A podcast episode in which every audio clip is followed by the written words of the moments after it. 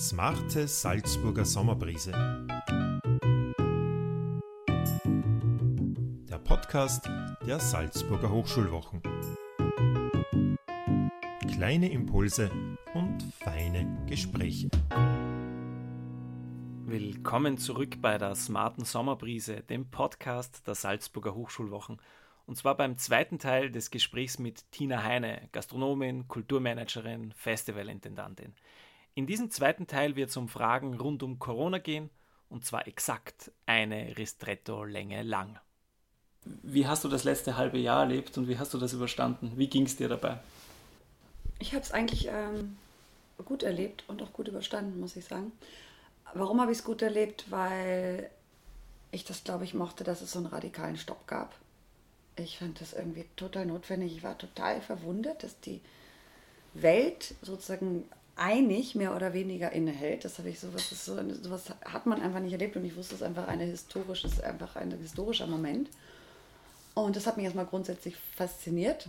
Ähm, ohne Zynismus bitte, ja, weil ich wirklich weiß, ich habe selbst in meinem Umfeld diverse Leute, denen es überhaupt nicht gut geht und auch intensiv waren Wochen und also aber dennoch, ich fand es unglaublich, dass man die Welt doch anhalten kann auf so eine gewisse Art und Weise und was das mit uns macht. Und ähm, ich habe die Zeit genossen. Ich war in Hamburg ähm, und war so viel mit meinen Kindern. Die sind schon groß, in 18 und 22. Die große Tochter war eben auch da.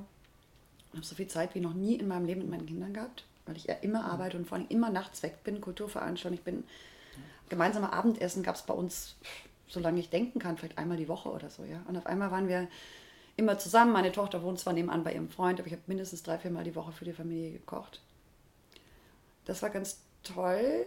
Unheimlich viel Austausch, sehr intensiven Austausch mit Menschen, mit unterschiedlichsten Menschen. Ich merke das auch, ja, auch viele irgendwie von mir wissen wollten, wie, wie machst du oder wie machst du weiter. Oder ich habe auch gemerkt, dass ich ein guter Trostspender bin. Ähm, weil ich eigentlich, wenn meine Kraft nicht aufgehört hat, sondern ist eigentlich eher, was ich war, voller Energie.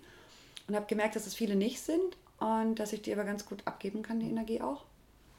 Ja, es war irgendwie eine, eine echt erfahrungs, erfahrungsreiche Zeit. Was, was schwierig war, und das war am Ende doch ein bisschen auch, dann habe ich gemerkt, dass es auch so eine Art Erschöpfung mhm. auch ist, die sich auch jetzt gerade ein bisschen bemerkbar macht im Festival, ähm, war dieses, wie es ja allen ging, dieser Standby-Modus, dieser ein bisschen Alert-Modus, Standby-Modus. Mhm kann ich jetzt das Festival planen, kann ich das machen, wird das stattfinden? Nein, muss ich mein Restaurant zumachen? Nein, und wenn ich es zumache, was heißt das, wann werde ich wieder aufmachen? Also, dass natürlich alles in Ungewissheiten ist, ähm, so was die Handlungen und was die Konzepte angeht. Wovor ich keine Angst hatte, was ja vielen leider so ging, waren grundsätzliche existenzielle oder so. Mhm. Dafür bin ich einfach viel zu zuversichtlich als Mensch, dass ich mir irgendwie um sowas Sorgen machen müsste, auch wenn das bei mir sehr, sehr existenziell ist. Also sehr, sehr existenziell ist, gerade im Restaurant. Aber Nein, ich fand es eine intensive Zeit und finde es nach wie vor. Es gibt mhm. viel Austausch über Themen, über die ich sowieso schon lange nachdenke. Und ich habe das Gefühl, es denken noch mehr Leute jetzt gerade drüber nach. Es ist ein bisschen wie so ein kollektives Nachdenken. Ja. Darf ich da gleich anschließen, weil mich das interessiert? Und glaubst du, dieses kollektive Nachdenken, das wird bleiben oder wird irgendwann der Schalter wieder umgekippt und dann ist wieder Leben wie vorher? Naja, ich finde so zum ganz großen, wir sind da sicher weit auch ein bisschen in so einer Blase. Wir sind grundsätzlich von dem, was wir arbeiten, was du machst, was ich mache, da haben wir mit vielen Menschen zu tun, die sich mit Theorien, mit Denken befassen, mit, mit Kunst, Kultur, mit Entwickeln, mit Reflektieren auf die Dinge, die passieren. Also sozusagen in unserer Arbeitsalltäglichkeit oder in unserer Handlungsalltäglichkeit, dass wir uns austauschen über die Dinge. Und natürlich beobachte ich, vieler, vielerorts, dass die Menschen einfach so schnell wie möglich wieder in den Normalzustand zurück wollen und das ja auch sofort tun. Also ich glaube nicht, dass es die jetzt so die große Veränderung in die Gesellschaft kommt. Ähm, ich war verwundert, wie schnell die Leute nervös werden, dass sie nach acht Wochen eigentlich wieder alles, dass sie schon eine Panik kriegen, wenn sie nicht wissen können, ob sie reisen können oder so. Das, dass man nicht aushält, dass man nichts ist und dass man nichts weiß. Das hat mich verwundert, weil das mir so fremd ist, obwohl ich ja so aktiv scheine immer mhm. oder bis ja auch bin ähm, diese Angst, also ich dachte, das sind mal ein paar Wochen eben dann. Ist halt so.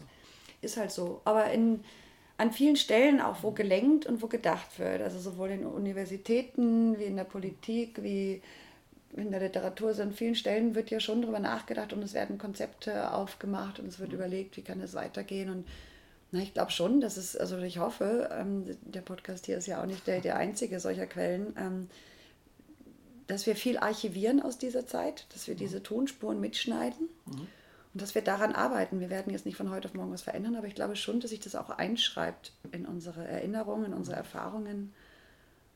Spurlos geht es, glaube ich, nicht vorbei und ich hoffe auch, dass das nicht spurlos vorbeigeht. Was bedeutet Covid, was bedeutet ähm, die aktuelle Situation in deiner Einschätzung für Kunst, Kultur, auch für das, was du machst?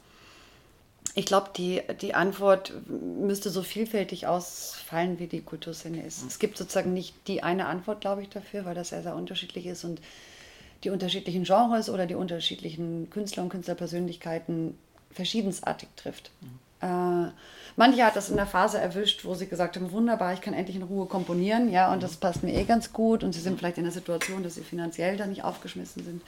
Für viele ist das eine extrem prekäre Situation, weil ja auch in vielen, vielen Ländern teilweise den Kulturschaffenden, also es wurde sehr unterschiedlich den Kulturschaffenden geholfen. Mhm. Ähm, für international agierende Ensembles, Gruppen wahnsinnig schwierig, weil viele ja auch nicht nur international touren, mhm. sondern international zusammenarbeiten. Da kommt mhm. der Bassist aus Berlin und also und dann, dann steht alles still, ja, und man hat alle Energie vielleicht auf diese Tour gelenkt und hat das, also das ist, wahn, es ist wahnsinnig. Also mhm. es, dieser Stillstand ist, ist ganz, ganz schwer. Ähm, das ist ja, glaube ich, grundsätzlich für die meisten mhm. sicher gewesen. Ähm, wovor ich Bedenken habe, ist, dass irgendwo, wenn ich diese ganzen Unsummen höre an Geld, die mhm. jetzt alle aufgebracht werden müssen für irgendwelche Hilfen, Soforthilfen weltweit der Wirtschaft, es gibt ja viele, liegt ja alles still oder es, vieles hat stillgelegen dann habe ich natürlich Angst, und da bin ich auch, glaube ich, nicht alleine mit dieser Angst, dass irgendwo muss vielleicht dann gekürzt werden und mhm. gespart werden. Und es wäre so naheliegend, dass es wieder die Kultur ist, weil es so oft die Kultur ist, weil die Kultur so missverstanden wird als das Schöne, mhm. das Zusätzliche und, und äh, so schwer verstanden wird oder nicht gesehen wird als die Basis eigentlich unseres Zusammenlebens und unseres auch, ja, auch Demokratieverständnisses, wie wir es leben wollen oder es ist ein wunderbares Buch von Carsten Broster auch drüber, die Kunst der Demokratie. Ähm, da habe ich Sorge, hm. was das macht, dass wir am falschen Ende sparen. Das ist meine große Sorge. Ähm, ansonsten, was es für mich heißt, ist es mit vielen Ungewissheiten zu planen. Hm. Ähm, das ist ja grundsätzlich etwas, was ich schätze, durchaus. Also jetzt eigentlich alles anders denken müssen. Hm. Das fand ich erstmal ganz großartig, zu sagen, oh, jetzt mache ich in diesen Zeiten, muss ich ein Festival machen, was komplett nicht funktioniert, wir dürfen nicht in Räume, wir dürfen nicht dies, wir dürfen uns nicht treffen. Und also das war halt natürlich wahnsinnig viel Kreativität ausgelöst und schubs, zwei Wochen später darf man schon wieder dies und darf man schon wieder das und vier Wochen später darf man schon mit 250 Leuten irgendwo drin sitzen. Und also all die ganze Planung, die man dann hatte für diese schöne andere, fiel dann erstmal weg. Ja, und jetzt geht es mir so, dass ich mich wahnsinnig schwer tue, mit auch in dem Festival, in dem ich jetzt gerade bin, mit den Zwischenräumen, aber auch wenn ich an den Oktober denke, das hat was mit mir zu tun, ja. Das ist jetzt nicht, dass ich das allgemein verurteile, aber diese Überregulierung, die wir jetzt haben müssen, mhm. diese Maßnahmen, diese Vorstellung, ich gehe da auf ein Konzert und da stehen erstmal zehn Helfer, alle mit Masken vor Gesicht und alles wird desinfiziert. Mhm. Ich komme sozusagen in einer positiven Stimmung da eigentlich hin und dann werde ich immer so runtergefahren, dann komme ich durch so eine Schleuse von Maßnahmen und kann dann nicht jemandem zuwinken und sagen, hey, du bist auch da, wollen wir uns darüber setzen? Nein, zugewiesene Plätze und außerdem müssen sie auch sitzen und wenn die Musik mich so mitnimmt, dann muss ich stehen. Ja. Aber ich darf nicht stehen, weil die ja. Regel ist, dass man sitzen muss und also das habe ich nicht erwartet. Das hat mich wirklich mit einer Wucht getroffen jetzt bei diesem mhm. Festival. Mir bereitet es körperliche Schmerzen zu sehen, wenn ein Ordner zu einem Gast geht, der aufgestanden ist und der sagt, aber ich bleibe doch an meinem Platz stehen. Ja, aber Sie müssen sich setzen. Aber was ist denn der Unterschied zwischen stehen und setzen? Also ich stehe doch an meinem Platz. Nein, das ist die Regel, das ist die Vorschrift. Mhm. Und es bereitet mir wirklich körperliche Schmerzen, dass das so ist, dass das so sein muss, dass wir auch teilweise Regeln haben, die man dann nicht so ganz versteht, weil mhm. in der Gastronomie geht das wieder, aber im Konzert nicht. Und das, mhm. Da merke ich, das drückt auf meine Kreativität. Mhm. Wenn es regnet und ich kann bin ich sofort jemand, der Erste sagt, Open-Air-Bühne, Regen, warte mal, wer fällt mir ein? Äh, ich rufe Herrn Wallisch an, ob wir nicht schnell in die Kirche können. Mhm. Geht nicht. Ist nicht genehmigt vorher, können wir nicht machen. Leute sollen lieber einregnen, weil mhm. ich verstehe es eh. Ja, also ja. wir haben dafür, das Präventionskonzept sieht diesen Ort nicht vor. Mhm.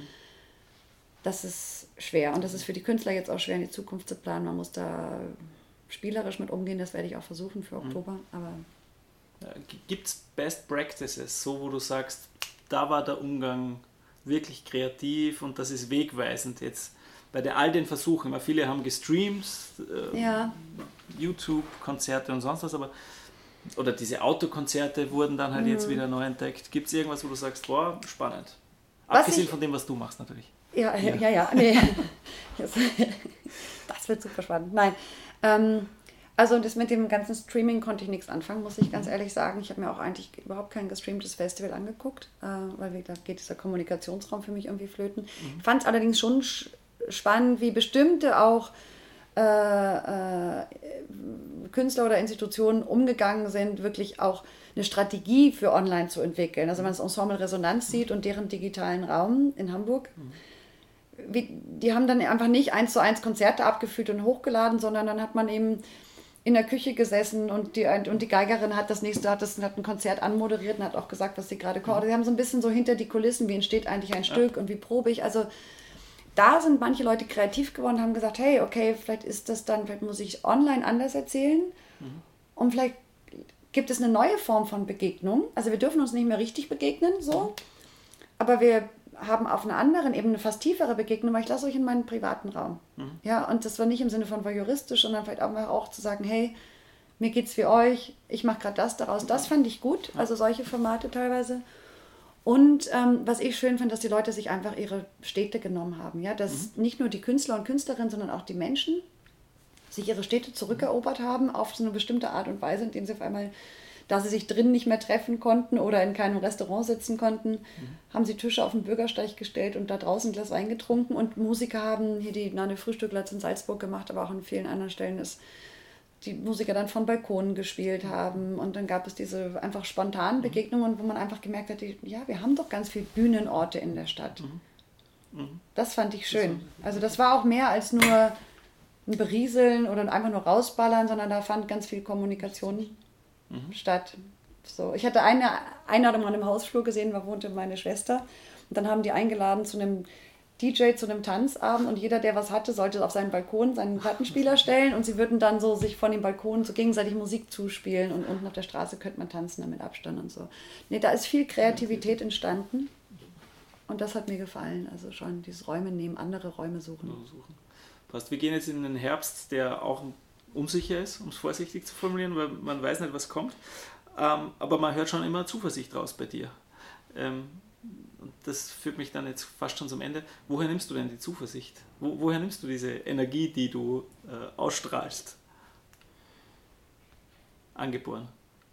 Ja, ich bin so aufgewachsen. Ich bin in einem, ich bin in einem Haus aufgewachsen mit viel, sagen wir mal, Unsicherheiten immer. Ja, also ich bin in sehr einfachen Verhältnissen groß geworden. Also meine Mutter hatte das Kindergärtnerin, mein Vater hatte unterschiedliche Jobs und hatte auch lange Phasen von Arbeitslosigkeit und wir hatten eigentlich immer zu wenig Geld für alles und eigentlich hat Papa öfter immer gesagt, ich weiß nicht, wie es weitergeht, ich weiß nicht, wie ich die Miete zahlen soll.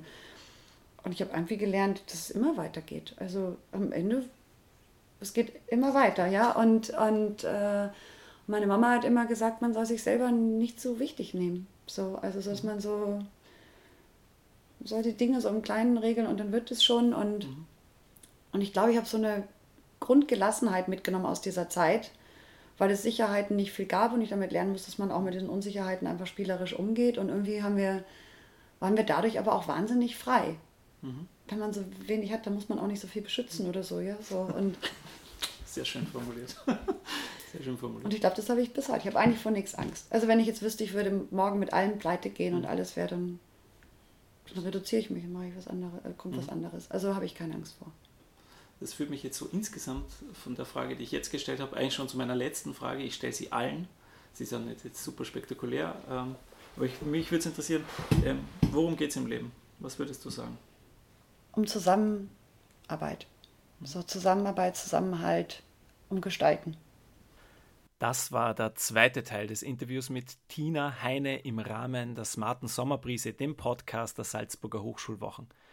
Ich danke Tina Heine fürs angenehme und spannende Gespräch und Ihnen fürs Mit dabei sein. Es würde mich freuen, wenn Sie auch in einen unserer anderen Podcasts reinhören. In diesem Sinne, hoffentlich bis bald und mit besten Grüßen aus Salzburg, Ihr Martin Dürnberger.